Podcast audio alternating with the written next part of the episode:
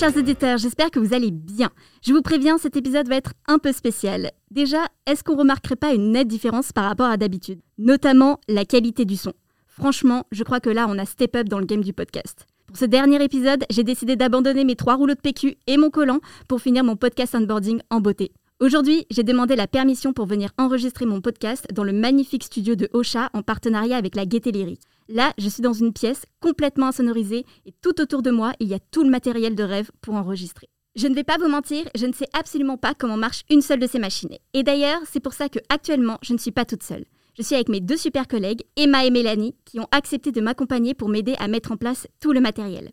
Bon, clairement, c'est très bizarre pour moi de faire ça avec des personnes qui sont autour, mais ça rend l'exercice un peu plus challengeant. Faut juste que je parte pas en fou rire et on devrait pouvoir tenir l'épisode. Comme je l'avais annoncé dans le teaser précédent, nous allons faire un récap de cette expérience en tant que podcasteur. Je pense que je vais commencer par ce que j'ai appris durant ces deux mois. En tout premier, je pense à la rigueur, parce que franchement, c'est pas facile toutes les semaines de tenir le rythme, et encore, chez Ocha, on a des heures allouées à la production de nos podcasts. Donc je pense fortement aux personnes qui font ça lors de leur temps libre, parce que franchement, respect. Personnellement, en tant que créa, j'ai un peu un esprit qui a tendance à vouloir changer tout le temps. Je peux changer de centre d'intérêt d'un mois à l'autre. Pour vous donner un exemple, en octobre, j'avais une lubie avec les puzzles, en novembre, c'était la broderie et maintenant, c'est le geocaching. Bref, ça n'a pas beaucoup de sens, il y a généralement aucun rapport entre chaque, mais au moins, je vois plein de trucs et le plus important, je m'amuse et avec le contexte, c'est tout ce qui compte. D'ailleurs, je vous engage fortement à le faire. Donc, heureusement que j'avais un thème auquel m'en tenir avec le podcast onboarding. Bon, revenons au podcast.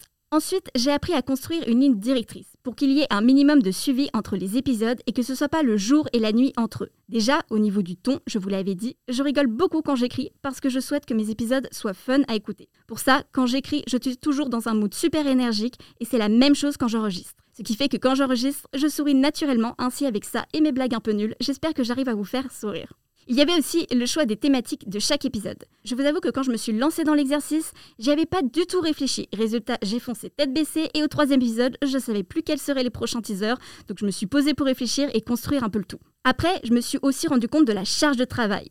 Elle est vraiment importante, sachant que pour notre podcast onboarding, on n'a presque aucune recherche à faire en termes d'information, vu que tout ce qu'on vous raconte, c'est ce qu'on voit, ce qui n'est pas le cas de tous les podcasts. Donc, si on résume, il faut écrire, enregistrer, faire le montage, et après, c'est même pas fini. Il faut publier l'épisode, écrire une description, le relayer sur les réseaux sociaux, et ça toutes les semaines. Après, voilà, vu que je passe par cette superbe plateforme nommée Ocha pour publier, toutes ces tâches après le montage sont d'une simplicité et d'une efficacité sans pareil.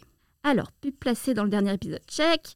Non, plus sérieusement, moi qui n'y connaissais rien en publication de podcast, le système de suivi étape par étape et tous les outils proposés m'ont vraiment aidé.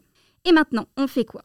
Est-ce que cette expérience m'a donné envie de créer mon premier podcast? Eh bien, je ne suis pas encore vraiment décidée. Ce n'est pas l'envie qui me manque, ça je vous le garantis. C'était une super expérience et j'aimerais vraiment recommencer au plus vite. Mais pour ça, je dois trouver un thème de podcast qui me permettra justement de tenir sur la durée.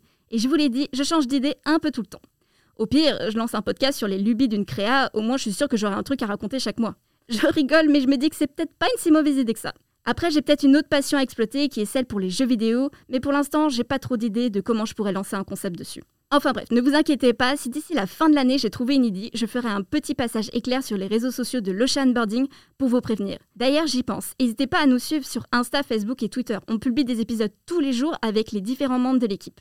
Bon, maintenant je vais sûrement vous briser le cœur, mais malheureusement, il n'y a plus de teaser à faire de mon côté. Par contre, même si mon aventure s'arrête ici, je me crois vraiment dans Colanta, là c'est n'importe quoi. Euh, donc je disais, même si j'ai fini mon podcast onboarding, n'hésitez pas à aller découvrir les épisodes de mes super collègues et je pense notamment à Héloïse, Emma, Kyle et Aurélien. Et croyez-moi, il y a des petits nouveaux qui vont pas tarder à débarquer, donc restez bien connectés et accrochés à vos ceintures. Sur ce, chers auditeurs, je vous remercie pour ces 8 épisodes. Ce n'est qu'un au revoir entre nous. Je vous souhaite une excellente journée et à très vite, je l'espère.